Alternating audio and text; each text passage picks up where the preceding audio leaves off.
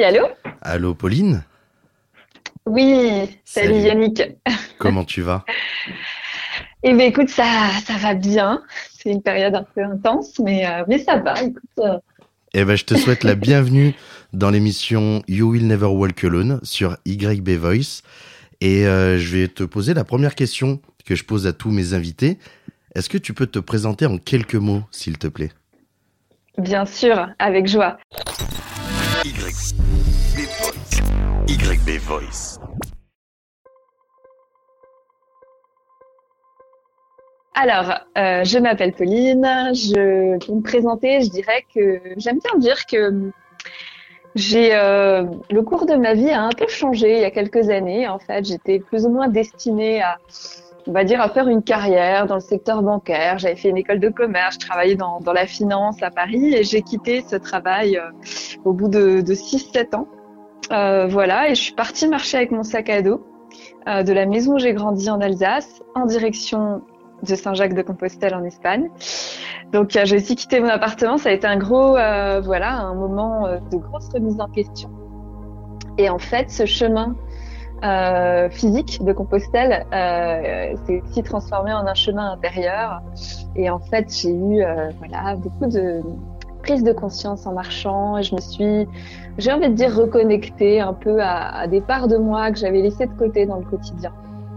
Et en fait, cette expérience, c'était complètement inattendu à donner lieu à, à, un livre et à un film, un documentaire. Et en fait, euh, j'ai continué, on va dire, sur cette voie. J'ai aussi étudié la psychologie, donc il y a eu plein, plein d'étapes. Mais voilà comment je me présenterais.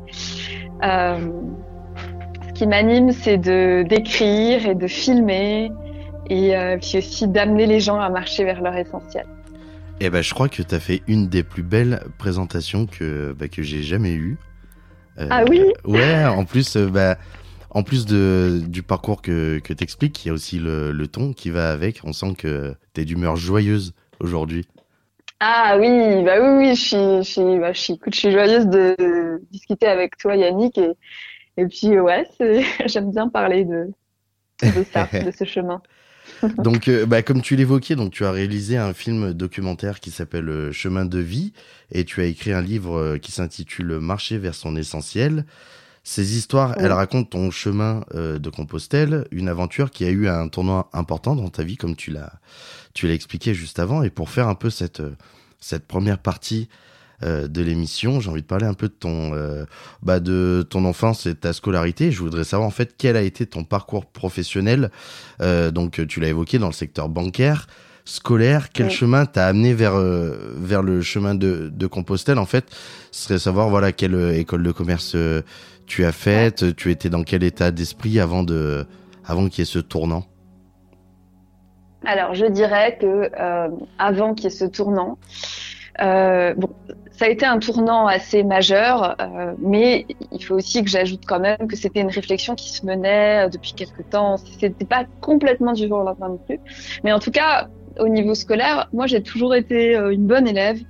Euh, j'ai vraiment passé euh, ouais ma jeunesse entre les quatre murs de ma chambre à apprendre mes leçons, quoi. Donc c'est un peu triste parce que tu faisais pas beaucoup de vagues. Que... Non, non, non, je faisais aucune vague et, et puis j'ai presque, en fait, j'ai un peu l'impression d'être passée à côté de ma, voilà, d'une partie de ma vie parce que en fait j'ai au lycée, il fallait être euh, la meilleure élève possible pour être prise dans une bonne classe préparatoire aux grandes écoles. Et ensuite, quand je suis allée en classe prépa aux grandes écoles, il fallait être euh, ben, la meilleure possible pour avoir une bonne école de commerce.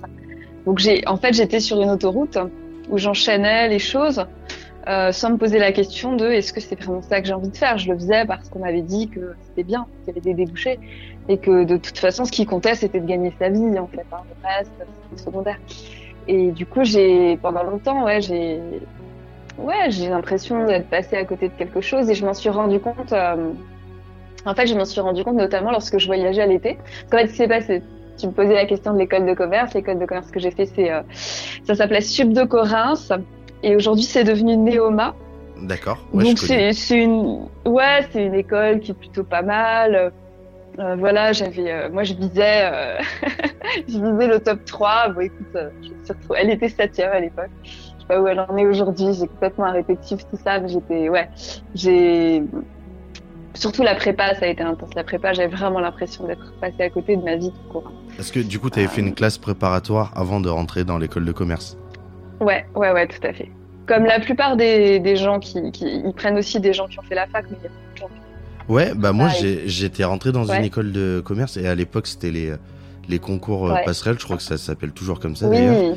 Et euh, moi c'était parce que j'avais fait un BTS et du coup voilà quand tu arrives en école de commerce, bah t'avais ceux qui venaient des classes préparatoires et euh, t'avais euh, ceux qui venaient euh, des par la filière des des, des concours. Et tiens, petite question sur les, sur les écoles de commerce. Alors moi, j'ai beaucoup d'amis qui sont en école de commerce. Et puis ça se ressent mm. euh, plus ou moins euh, chez les uns et chez les autres. Et, ça, et je sais que c'est un, peu de manière euh, générale. Là, tu parlais de, tu visais le top 3, ton école était septième. Est-ce que à cette époque, mm. tu étais vraiment dans le délire des classements d'école qui étaient très importants pour la suite, pas même pour le début de ta carrière professionnelle?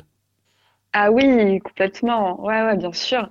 Ouais, ben en fait, déjà quand j'étais en prépa, il fallait avoir la meilleure école possible et parce qu'en fait, on nous disait et, et, on pressentait que si on avait une bonne école, on aurait des meilleurs jobs après. Donc, euh, et bon, dans, dans, en réalité, ça dépend. En fait, tout dépend toujours où on veut bosser. Moi, après, j'ai été, j'ai fait un concours pour euh, ce qu'on appelle l'inspection générale d'un groupe bancaire. Donc, c'est des concours où euh, euh, si tu as une école qui est dixième, ils vont même pas te laisser passer le concours. Donc, c'est dans la réalité, ils l'appliquaient plus ou moins ça.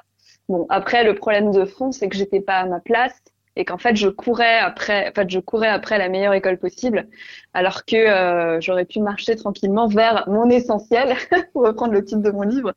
Euh, donc c'était ça le problème, mais euh, en fait c'est terrible cette compétition euh, parce que même quand tu as fait HEC, admettons que tu as HEC, euh, après tu as encore envie d'être euh, d'être pris dans la meilleure spécialité possible. Et puis une fois que tu es pris dans un très bon job bien payé, après il faut encore continuer à graver les, gravir les échelons de hiérarchie. En fait, ça ne s'arrête jamais.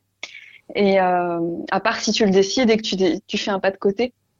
Euh, et que tu, tu, te poses la question, des vraies questions, tu fais une introspection et tu te demandes vraiment ce qui est important et, et ce que tu as envie de faire. Et, et, ça, c'est un, un, chemin qui, qui, prend du temps aussi et, et qui est pas facile non plus. Donc, euh, et mais oui, oui, euh, c'est ouais. Pour te répondre, oui, cette pression, je l'avais. Et avec du du recul, est-ce que tu tu penses que c'est un peu surcoté le parcours qu'on nous qu'on nous présente euh, dans les écoles de commerce parce que ça devient de plus en plus à la mode euh, chez les étudiants. Il y en a de plus en plus qui rejoignent justement les écoles de commerce parce que c'est un secteur où on promet euh, beaucoup de, jobs et surtout des bons salaires à la sortie. Est-ce que toi tu trouves que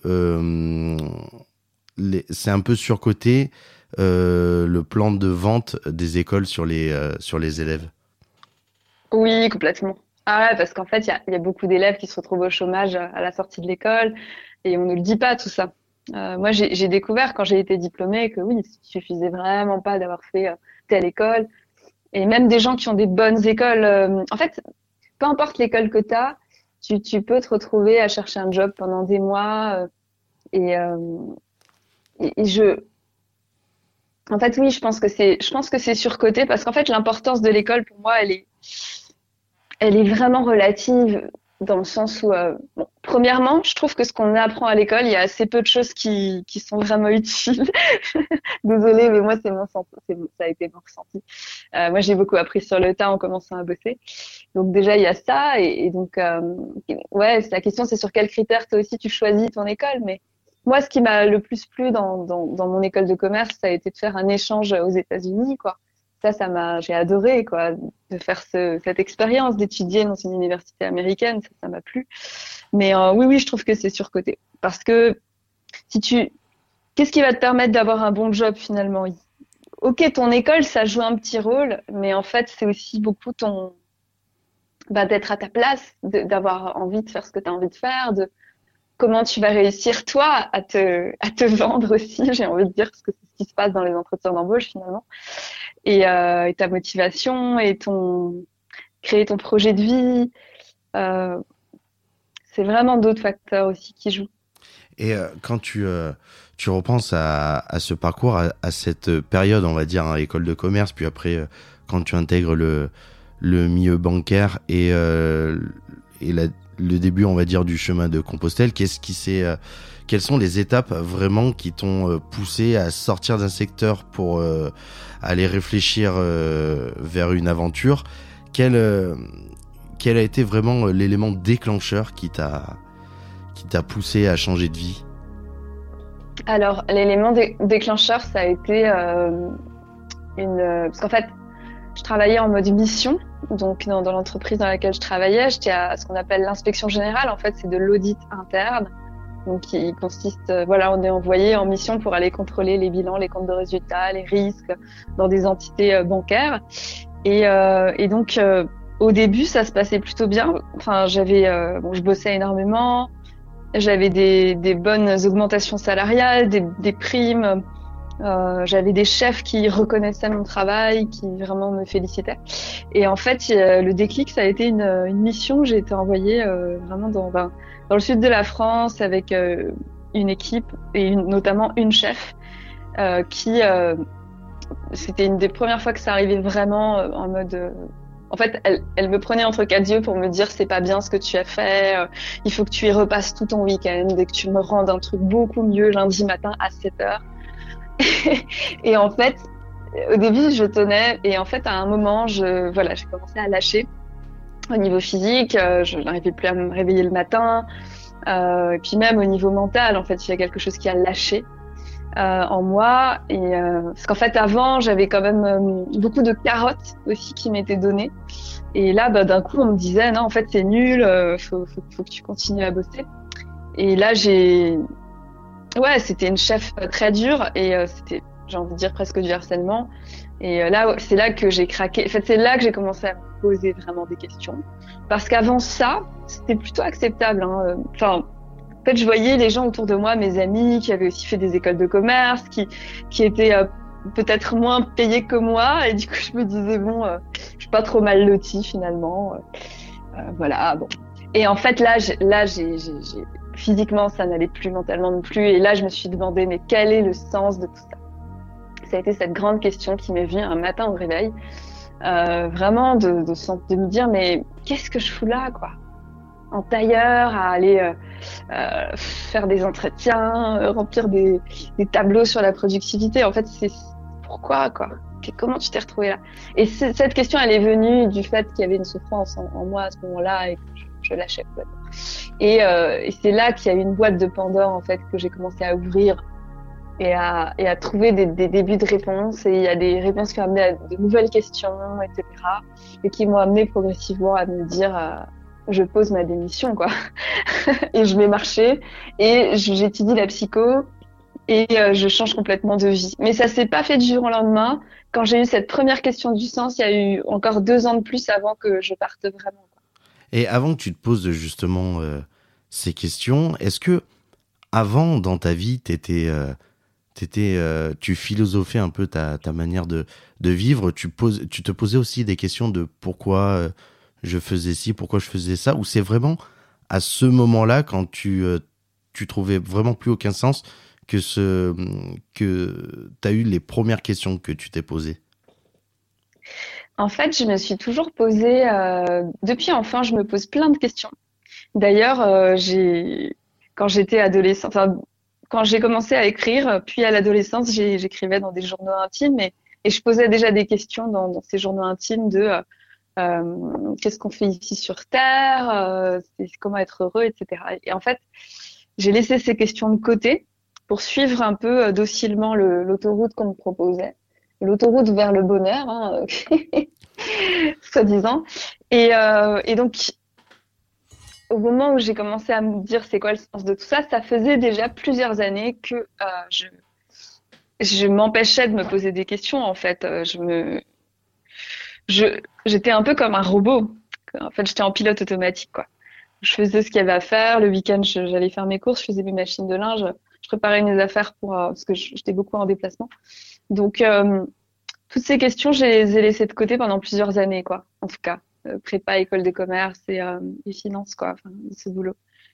Donc, mais au fond de moi, j'ai toujours quand je, avant ça, dans mon enfance, je me souviens, je regardais les adultes autour de moi et je me disais, mais euh, il y a un truc qui. Euh, les gens sont sont pas heureux. Enfin, en fait, quand je dis les gens sont pas heureux, je me je me questionnais en fait, tu vois, sur euh, sur ça, sur euh, comment Bah, la philosophie, c'est ça, trouver le bonheur, etc. Tu vois, là, par exemple, euh, moi, j'arrive sur mes 25 ans, là, en septembre, Mhm. et je m'aperçois que, bah, du coup, au fil du temps, plus je grandis, au Ouais. plus bah, j'évolue au niveau des, des relations humaines, Ouais. et ben, je, je me rends compte que moi, quand j'étais petit, je voyais toujours des adultes euh, dans ma tête. Pour moi, c'était euh, tu es heureux, tu as une famille, un travail, et puis euh, et des enfants, et tout roule. Et là, en fait, je m'aperçois que euh, bah, finalement, c'est pas tout beau, tout rose chez tout le monde. Ouais, ouais, ouais, c'est ça. Tu, tu te rends compte que finalement, le bonheur, il est plus complexe. Enfin, ouais, qu'il n'y a pas. Il suffit pas peut-être d'avoir une famille et un travail pour être heureux, c'est ça? C'est ça. Tu vois, même euh, au niveau. euh, bon, alors là, maintenant, tu as même euh, des. avec le coût de la vie qui, qui augmente, tu, on, on le ressent encore plus. Mais. c'est. en fait, au plus on grandit, tu sais, c'est comme ce sentiment de. Quand je me dis, j'ai une contrainte à passer, donc je la passe. Ouais. Et je me dis, c'est. Pendant que je la passe, je me dis, ça va être la dernière contrainte, après je vais être tranquille. Et au final, t'as jamais la tranquillité parce que t'as toujours euh, quelque chose qui s'ajoute, tu sais, dans ta vie. Et euh, des fois, ça peut, si c'est mal géré, ça peut se multiplier. Et des fois, Mm. tu peux ne pas trop montrer que ça va pas, mais au fond, ça ne va pas.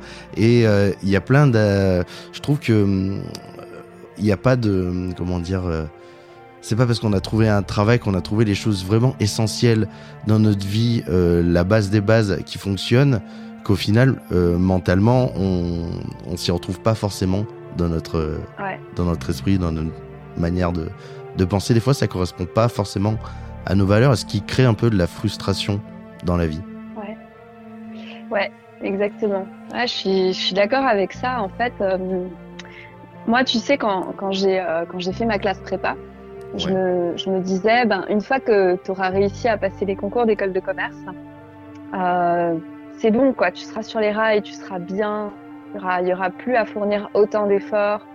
Euh, parce qu'en fait, ce qu'on me disait, c'est ça. Voilà. Si tu as une bonne école, tu auras un bon job. Si, et puis ensuite, tu auras un bon salaire. Et puis, tu, tu, tu feras ta carrière et tout ira très bien.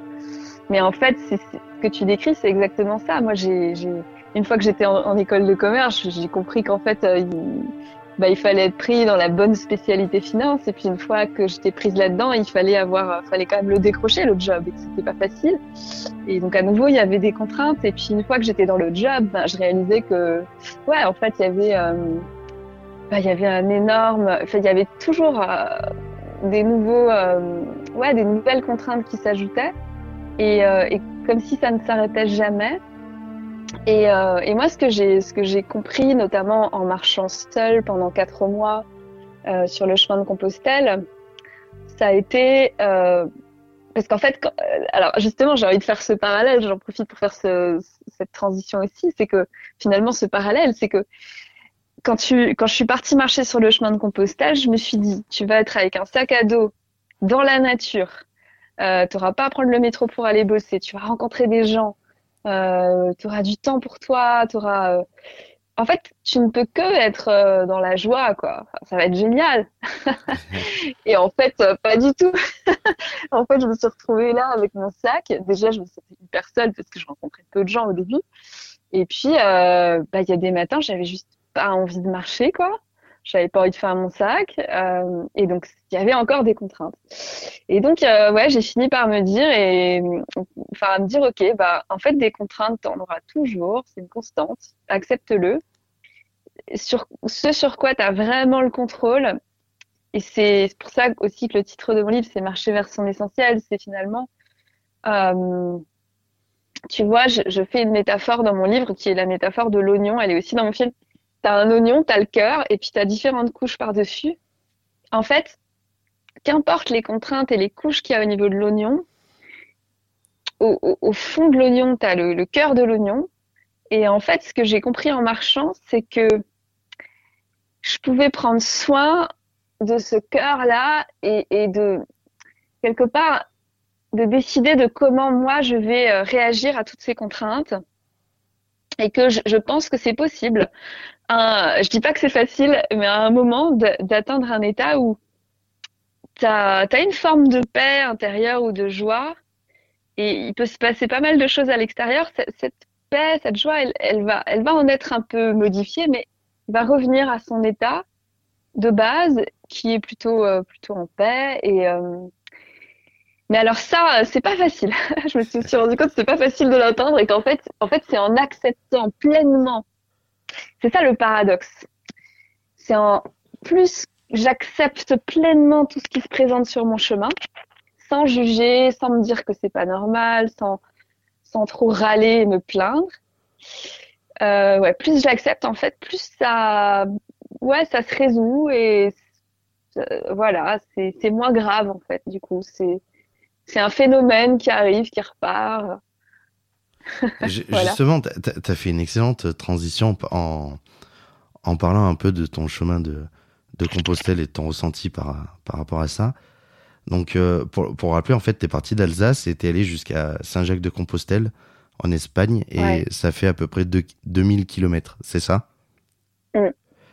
Quand tu, euh, quand tu prends un peu de, de recul, euh, comment tu définirais-tu l'expérience que tu as vécue de manière générale vraiment sur ce chemin Est-ce que c'est une expérience auquel, avant de partir, tu t'attendais à la vivre telle que tu l'as vécue? En fait, non, je m'attendais pas du tout à ça. En fait, je, pense que je m'attendais à être en vacances euh, parce que du coup, je pensais à mes vacances que je passais euh, l'été. Euh, je me disais, bah voilà, je vais être, je vais être bien. Euh, je m'attendais pas à ce qu'il y ait autant de justement de contraintes et de difficultés. Euh, je m'attendais pas à galérer autant à marcher aussi. Physiquement, c'était c'était vraiment dur. Et euh, t'étais sportive avant? Pas du tout. Pas du tout. Non, non. Bah non. c'est ça. J'ai eu l'appel de marcher sans être sportive du tout. Enfin, en fait, j'avais envie de faire cette expérience, mais tu vois, j'avais mis de côté un peu le côté sportif. Dans les faits, ce que je dis souvent aux gens, c'est que tu peux faire le chemin de Compostelle sans être trop sportif, parce que tu peux marcher à ton rythme et tu trouveras des endroits où dormir et tout.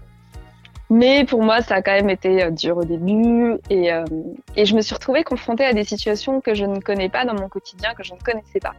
Par exemple, euh, je me suis perdue dans une forêt.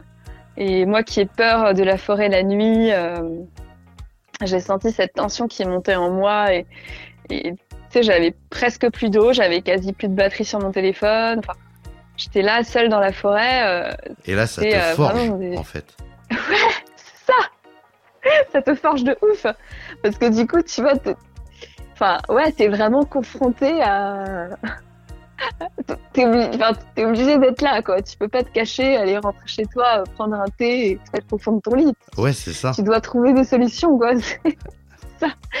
Et du coup, euh, à ce moment-là, j'ai utilisé le peu de, batterie qui me restait sur mon téléphone. Ça a été tout juste pour juste voir dans quelle direction il fallait que je marche pour sortir de la forêt. Euh, donc j'ai vu où était le nord, le sud. J'ai pu sortir de la forêt enfin. Et, euh, en fait, ouais, mais à la fin, j'avais presque, il faisait quasi noir noir et, je me suis retrouvée à faire du stop au bord d'une route pour aller à la prochaine prochain village ville. Et, et, là, je me suis retrouvée à demander à des gens dans la rue euh, s'ils pouvaient m'héberger, quoi. ouais, mais c'est, en fait, c'est, c'est l'instinct de survie parce que en temps normal, oui. euh, tu n'irais pas demander à des gens si tu pouvais dormir chez eux ou. Et c'est ouais. là que justement, t'as l'humain appelle euh, la solidarité avec les autres êtres humains. Ouais. Bah ouais. Et c'est là que tu te Et on t'a déjà que... dit non Bah oui, on m'a dit non, justement, c'est ça le pire. En fait, je suis arrivée, la voiture m'a déposée. Euh, j'ai dit à la personne que j'allais nulle part où aller. Elle m'a dit bon, euh, euh vous allez trouver. Enfin, elle m'a dit qu'il y avait un hôtel pas loin. Donc déjà, ça m'a rassurée. Et puis je sors de la voiture, j'étais un peu paniquée et je vois une femme avec son chien je lui dis bonjour madame, j'aimerais savoir si vous pourriez me conseiller un endroit où dormir, je sais pas où aller. Et elle me regarde elle me dit bon moi j'ai pas de place chez moi, par contre il y a ce y a ce banc et elle me montre un banc. Et ce moment, tu vois, c'est ce moment de malaise. Je vois ce banc et j'ai envie de rigoler et de pleurer en même temps. Et je me dis, waouh, c'est là que tu te mets à la place des personnes qui n'ont pas de domicile. Enfin, là, je me dis, ok, bon, en fait, je vais, je vais essayer de chercher un hôtel. Donc, j'ai, en fait, il y avait un hôtel pas très loin, à une distance à pied en tout cas, mais c'était un hôtel de luxe en fait. C'est ça ah. qui est fou. donc, euh, c'était un hôtel un peu luxueux dans la région en Franche-Comté. Et, je crois que c'était 100 euros la, la, nuit, tu vois. Donc, à, à ce moment-là, c'était vraiment hors budget pour moi, quoi. Parce que je dépensais euh, vraiment des, des sommes dérisoires pour me loger.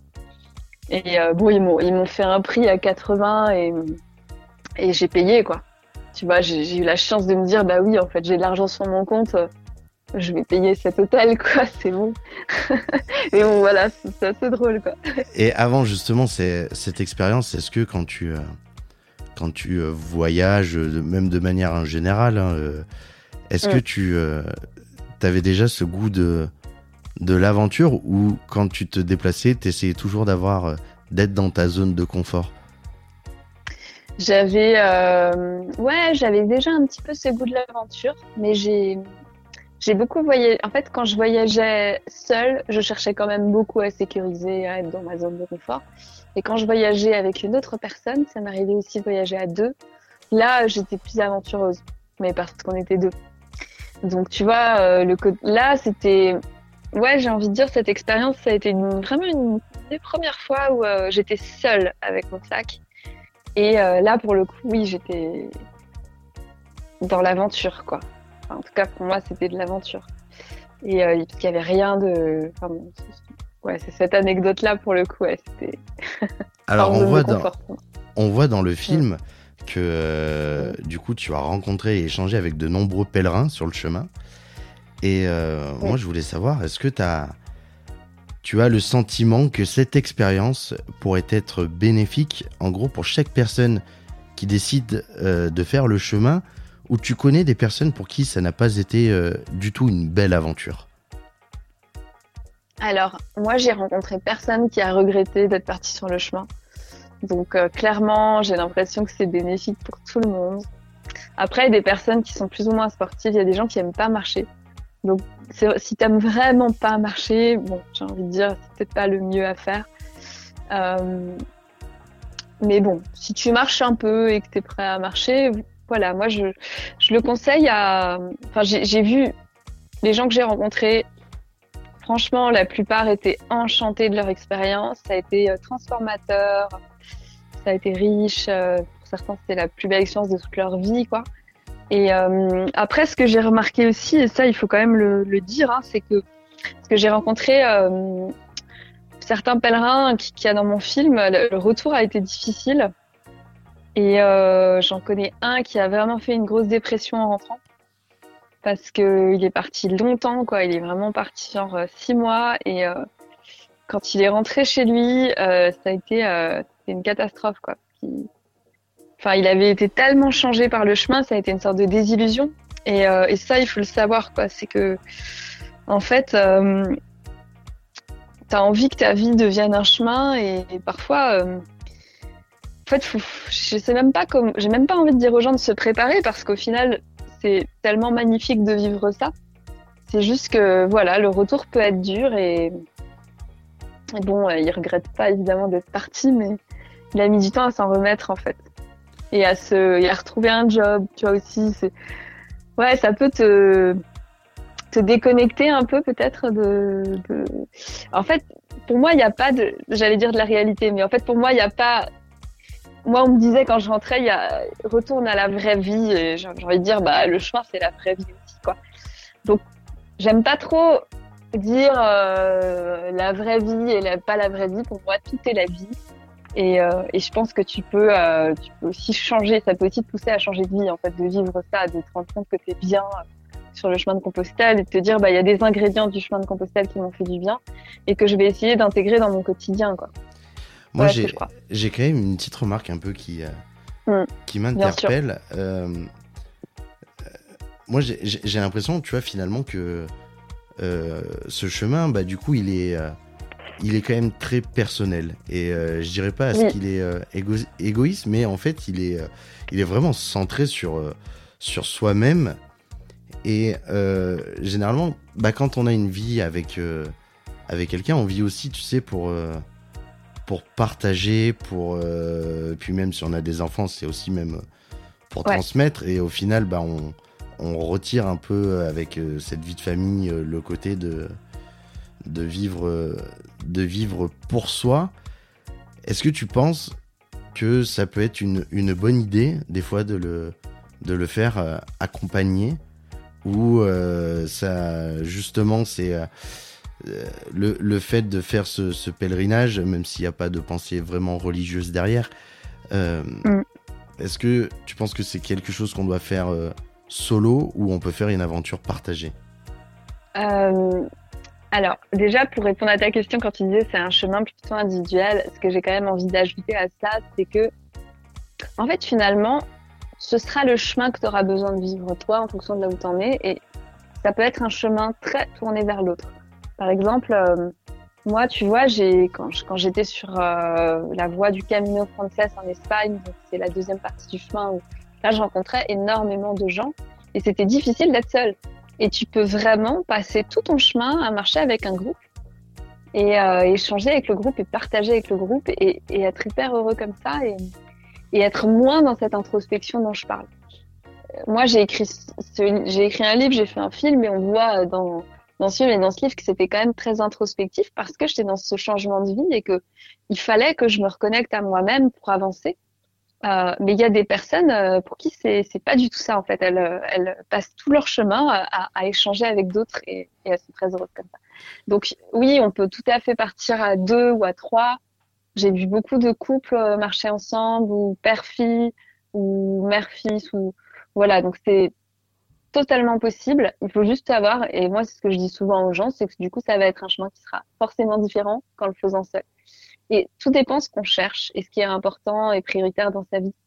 Euh, quand tu le fais seul, peut-être que tu rencontres encore plus de gens euh, parce que tu es seul. Euh, parce que quand tu es déjà deux, voilà, peut-être que les gens vont un peu moins vers toi, peut-être. Et quand tu es seul, tu rencontres beaucoup de gens seuls aussi. Et du coup, quand tu marches seul, tu peux, as cette liberté de dire, je marche à mon propre rythme. Euh, tu viens de rencontrer quelqu'un, mais après tu peux continuer l'étape seule et avoir des moments plus introspectifs. Alors que quand tu marches en couple, tout ça, ça doit s'organiser et c'est moins facile de dire à l'autre euh, je marche seule. Donc moi j'ai vu aussi une femme notamment qui me disait euh, je marche avec mon mari, mais en fait j'ai envie de marcher seule. Euh, parce que je, on parle et du coup moi je ne vois pas le paysage, je suis obnubilée par la conversation et je... tout dépend de ce que tu cherches en fait. Et c'est ça la grande question à, se poser. Toi, euh, parce qu'en fait, ouais, ça, la, la, la, dernière chose que je voulais dire, c'est que ça peut aussi renforcer ton lien avec l'autre, de faire le chemin ensemble, par exemple en couple ou même en famille avec des enfants. Ça peut vraiment euh, changer la dynamique du lien et ça peut être génial. Toi, de, de, de nature, justement, comme tu es partie toute seule, euh, tu, es, euh, tu étais plutôt à ce moment-là une personne réservée, timide, ou tu avais cette tu avais déjà cette facilité, enfin que que je trouve hein, du euh, des peu de fois que je t'ai vu, j'ai trouvé que tu étais euh, très euh, comment dire souriante d'entrée, tu m'étais à l'aise la personne en face de toi ou justement avant tu étais timide et ça t'a permis de de t'ouvrir aux autres? je dirais que en fait, je dirais que j'ai toujours eu une personnalité euh, introvertie. Je dirais pas forcément timide, mais plutôt introvertie au fond dans, dans le sens où je me recharge quand je suis seule. Mais par contre, j'adore, euh, j'adore les gens et c'était déjà ça pendant le chemin. En fait, euh, ça, ça peut paraître un paradoxe, mais euh, je, en fait, j'adore échanger avec d'autres personnes et en même temps, j'ai aussi besoin de temps seul.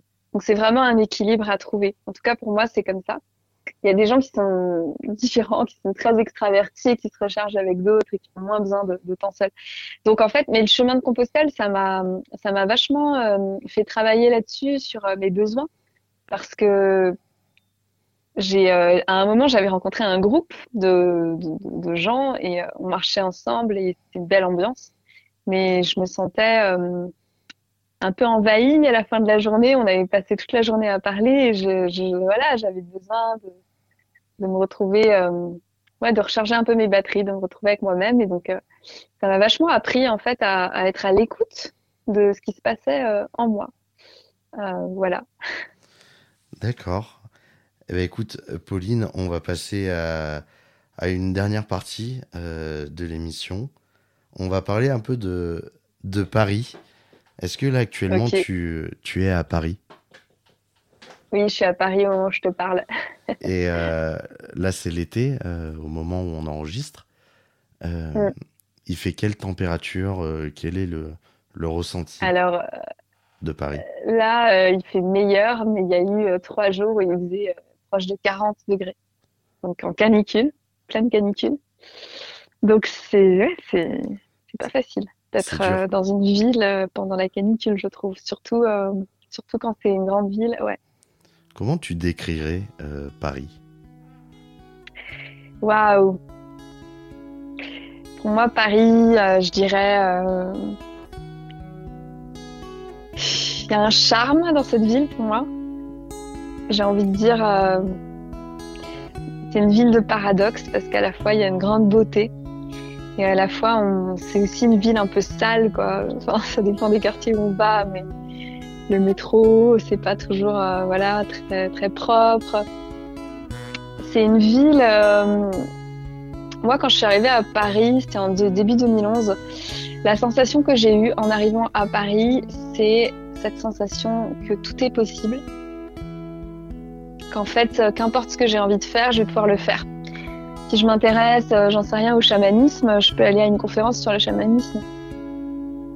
Si euh, j'ai euh, envie de rencontrer des gens qui font de la danse, je vais avoir un choix énorme de types de danse et je vais pouvoir le faire. Et c'est ça qui m'a plu euh, quand je suis arrivée à Paris, c'est le côté anonyme aussi de cette ville. Euh, je peux complètement euh, ouais, me promener dans la rue et, et ouais, j'ai pas de compte à rendre quoi. Et tout est facile et à portée de main. Euh, voilà, tu peux être à n'importe quel endroit dans Paris, tu trouveras euh, tout ce dont tu as besoin. Tu pourras aller acheter ton pain à pied. euh, voilà. C'est- vrai qu'on peut faire tout à n'importe quelle heure à Paris. Et à n'importe ouais, Moi, je vois la différence. là, actuellement, je, je vis à côté de, de Grenoble. Ouais. Mais, et donc, du coup, c'est compliqué. Par exemple, quand tu as passé euh, 23 heures, là où je suis, Ouais. c'est très difficile de trouver un endroit où manger. C'est-à-dire que si tu Ouais. as faim, tu manges entre euh, 18h30 et 23h. Après, c'est pas possible. Et, euh, Ouais.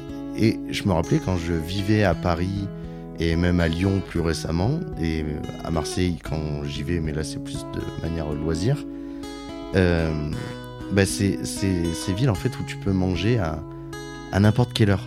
Tu vois par exemple Ouais. où euh, des fois je vais avoir de l'inspiration dans le travail, donc euh, bah, je, de 19h à 23h, bah, je vais être pris par le boulot, je vais avoir une... je, je, vais être en train de faire quelque chose qui fait que je vais pas penser à manger et je vais avoir la tranquillité de me dire que peut-être à minuit, à 1h du mat, eh ben, je vais pouvoir euh, m'acheter à manger, mais vraiment dans ce que je veux. C'est-à-dire que je suis même pas restreint sur le type d'alimentation. Je peux vraiment manger ce que je veux. Je peux aussi. euh, euh, Mm. Je trouvais que la richesse de Paris, c'était aussi de se dire que bah, pour sortir le soir, c'est pas réservé exclusivement au, vendre, au vendredi et au samedi soir. Bah, tu peux sortir Ouais. tous les soirs. Tu vois. Ouais, ça. Et, euh, Ouais, mais en même temps, dans ce. Dans le Paris qui n'est pas cool, justement, c'est que j'ai l'impression que tout est centré dans cette ville et que bah, pour avoir la, la liberté de voir beaucoup de choses euh, en, sur un périmètre, on va dire, petit, bah, il n'y a qu'à Paris qu'on peut le vivre. Et euh, c'est dommage parce que bah, du coup, il y a le. Si on n'aime pas forcément la ville, bah, Mm. Paris, Paris c'est c'est quand même le. En termes de. Comment dire C'est la référence en termes de vie en ville, quoi. Ouais. Ouais, tout à fait. Ouais, je suis d'accord avec tout ça, en fait, cette facilité d'accès à tout, quoi, tout le temps. Mais à la fois, en fait, c'est un, c'est aussi un stress d'y vivre parce que il y a une effervescence, quoi. et tu, tu sais qu'il se passe en permanence plein de choses. Bon, on a eu deux ans où il se passait moins de choses, mais on va dire que là, en ce moment, par exemple, euh, il se passe des choses en permanence. Et du coup, tu, tu peux beaucoup plus facilement avoir ce qu'on appelle la, la FOMO, quoi, la fear of missing out, quoi. C'est ça. Cette tension de dire je passe à côté d'un, événement. En fait, c'est, une ville qui ne s'arrête jamais, quoi. Tu te verrais vivre dans une ville autre que Paris à long terme? Oui, complètement. Mais en fait, euh, au moment où on parle, là, je, voilà, je, je suis à deux doigts de, de quitter Paris, donc c'est assez drôle, donc on en parle maintenant. Mais euh, C'est un symbole. voilà, oui, oui, oui. Bah, je me suis beaucoup posé la question ces derniers temps et euh, en fait, euh, Paris, c'est une ville que j'aime et je continuerai d'y aller de toute façon et j'y ai beaucoup d'amis. Mais euh, je pense que là, je me pose la question de... Moi, j'aime bien le mouvement, donc j'aime bien me déplacer. C'est juste que la question, c'est où va être ma base? Est-ce qu'elle est à la campagne? Est-ce qu'elle est dans une ville? Mais du coup, une ville plus petite, quelle ville? Quelle région? Je trouve que c'est pas facile de, de trouver justement. Il y a quoi Euh, comme région en France que, que t'aimes bien? Ah ben, moi j'adore plein de régions, mais j'aime bien. euh, j'avoue que le climat joue un rôle un petit peu dans, dans mes choix et euh, le fait d'aller plus dans le sud me plaît. Après, j'aime bien l'Hérault parce que c'est une, euh, voilà, c'est une région où euh, ouais, je trouve qu'il y a quand même des, des super beaux paysages. Euh, t'as la montagne euh, pas loin, t'as la mer pas loin. Enfin, Moi, dans le sud, tu vois, ça serait Marseille. Je trouve- ouais, Marseille, c'est génial. Je... T'es déjà allé à Marseille? Oui, j'y suis déjà allée. J'y ai pas passé beaucoup de temps, mais ouais, j'ai aimé. Tu vois, ça, ça c'est une ville où euh, je trouve que... euh, alors, on entend tout et n'importe quoi sur euh, Marseille, mais de moi, de l'expérience que j'ai de cette ville, c'est que c'est tout le contraire des gros clichés qu'il y a dans, dans cette ville. Je sais pas si tu as eu Ouais. ce, ce sentiment. Moi, je trouve qu'il y a un esprit justement de solidarité et pas d'insécurité. Et euh, puis, c'est euh, c'est euh, c'est solaire en termes de même d'esthétique de la ville et les choses à faire dans cette ville. C'est très euh, sous-estimé. Hmm. J'ai pas passé assez de temps à Marseille, mais du coup, tu me donnes envie d'y aller, d'aller tester. Ah bah Marseille, ouais, bah si t'as le si t'as l'occasion, euh, ouais, de passer un- une belle aventure à Marseille, euh, ouais, fais-le. Il y a, tu seras pas déçu. Génial. Ouais, ça me, ça me donne des idées. On va terminer euh, l'interview, euh, Pauline, avec une. euh, allez, j'ai deux petites dernières questions. Euh, Ok. La première, c'est bah, du coup le fait que tu aies écrit un livre, réalisé un film. Tu as un côté entrepreneur. Et je Ouais. voulais savoir un peu quelle était la, la place de tes activités professionnelles dans ta vie. Est-ce que tu, euh, tu accordes plus d'importance à, à ton bien-être ou à ta carrière euh, professionnelle? Ouais, c'est une bonne question. Euh, bah écoute, euh, comme je l'ai dit au début de cette euh, émission, j'ai passé beaucoup d'années de ma vie à, à avoir une carrière qui avait toute la place, Avoir une place pensée carriériste prédominante. Oui. Ouais, et puis je me suis perdue en chemin, j'ai frôlé le, le burn-out. Donc en fait aujourd'hui, euh, aujourd'hui ça a un peu changé. Aujourd'hui, je, en fait, comment je vois les choses, en fait pour moi mon, bien-être est central. Et en fait, de ce bien-être découle plus de productivité, euh, plus de créativité. Que moi, j'adore être dans, dans la créativité. Tu vois, que ce soit écrire ou réaliser un film, ça demande des capacités créatives. Et j'accompagne aussi des personnes à être dans cette créativité et à avancer dans leurs projets. Donc, j'insuffle ça aussi. Mais euh, en fait, pour moi, le, quand, quand j'étudiais la psychologie, on nous disait vous êtes vous-même l'instrument de votre pratique.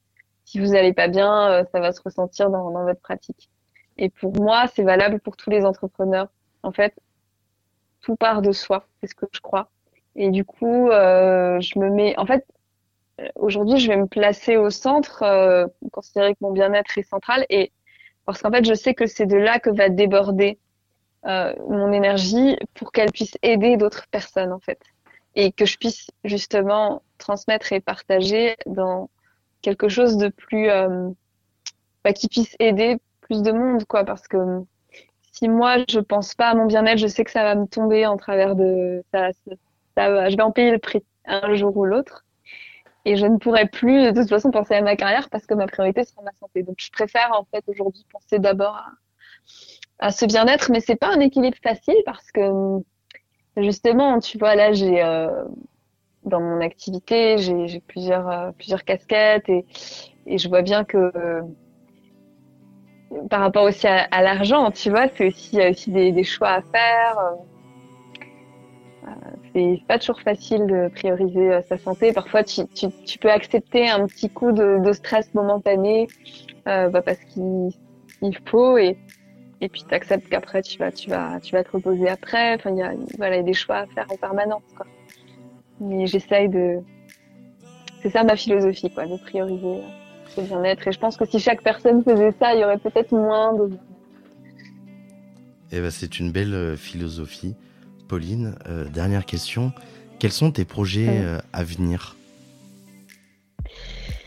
Alors, euh, pour tout te dire, j'aurais.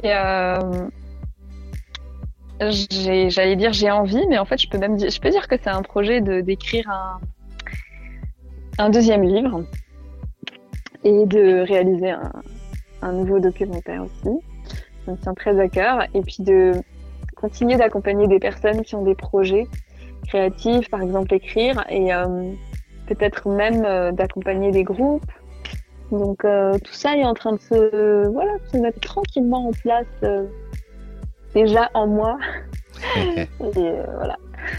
eh ben, écoute Pauline, je souhaite que ça va se, se réaliser. En tout cas, moi j'ai été très ravi de partager un moment euh, avec toi, que tu partages euh, ton parcours, ton aventure. Et je trouve que c'est très inspirant et, et puis on, on, apprend beaucoup de choses sur euh, ce que tu as fait. Ça, du coup, bah, pour le coup, as sur la carrière professionnelle, l'esprit des écoles de commerce, comment on se construit intérieurement et puis, et puis au final, la vie qu'on qu'on mène, qu'on réalise. Donc je trouve que tu as, as, un excellent parcours. Waouh, merci beaucoup Yannick. Et, euh, j'ai passé un très bon moment aussi et bravo pour euh, tes questions. J'ai vu qu'il y avait un plan bien, euh, bien défini. Ouais, Donc, euh, tu l'as ressenti ça? Oui, oui, oui, j'ai ressenti. Enfin, c'est chouette. Ça, ça, ça, se, ça se voit que c'est préparé. Donc c'était facile pour moi aussi hein, de, non, bah, après, bon, c'est sûr, bien évidemment, faut, faut tout préparer euh, à l'avance. euh, non, mais c'est le béaba hein, quand tu fais une interview. Euh, c'est, euh, ouais. faut toujours préparer à l'avance. Mais euh, oui. bon, après, des fois, on essaye de, de montrer que ça soit pas préparé. Mais c'est vrai qu'on garde toujours, on essaye toujours de, de, de suivre de notre plan. Bon, en tout cas, le plan, pour le coup, c'est très bien déroulé. je suis très satisfait. En tout cas, je, je, tiens vraiment à te, à te remercier. Et puis pour celles et ceux qui, qui nous écoutent, donc je les invite à, à commander euh, ton euh, DVD et ton livre. Donc euh, le DVD c'est Chemin de vie et le livre ouais. c'est Marcher vers son essentiel. Pauline, je te souhaite une euh, bonne continuation et euh, j'espère que, bah, que tout va rouler dans tes, dans tes projets. Merci beaucoup Yannick, c'était un beau moment. Moi aussi, je te souhaite la même chose. Et je pense que tu es bien parti. enfin, avec ce que, tu, ce que tu fais là, c'est super chouette. Bah écoute, c'est super gentil. Et eh ben écoute, je te souhaite une, une belle journée. Merci Yannick, à toi aussi. À très vite. Salut. À très vite. YB Voice. YB Voice.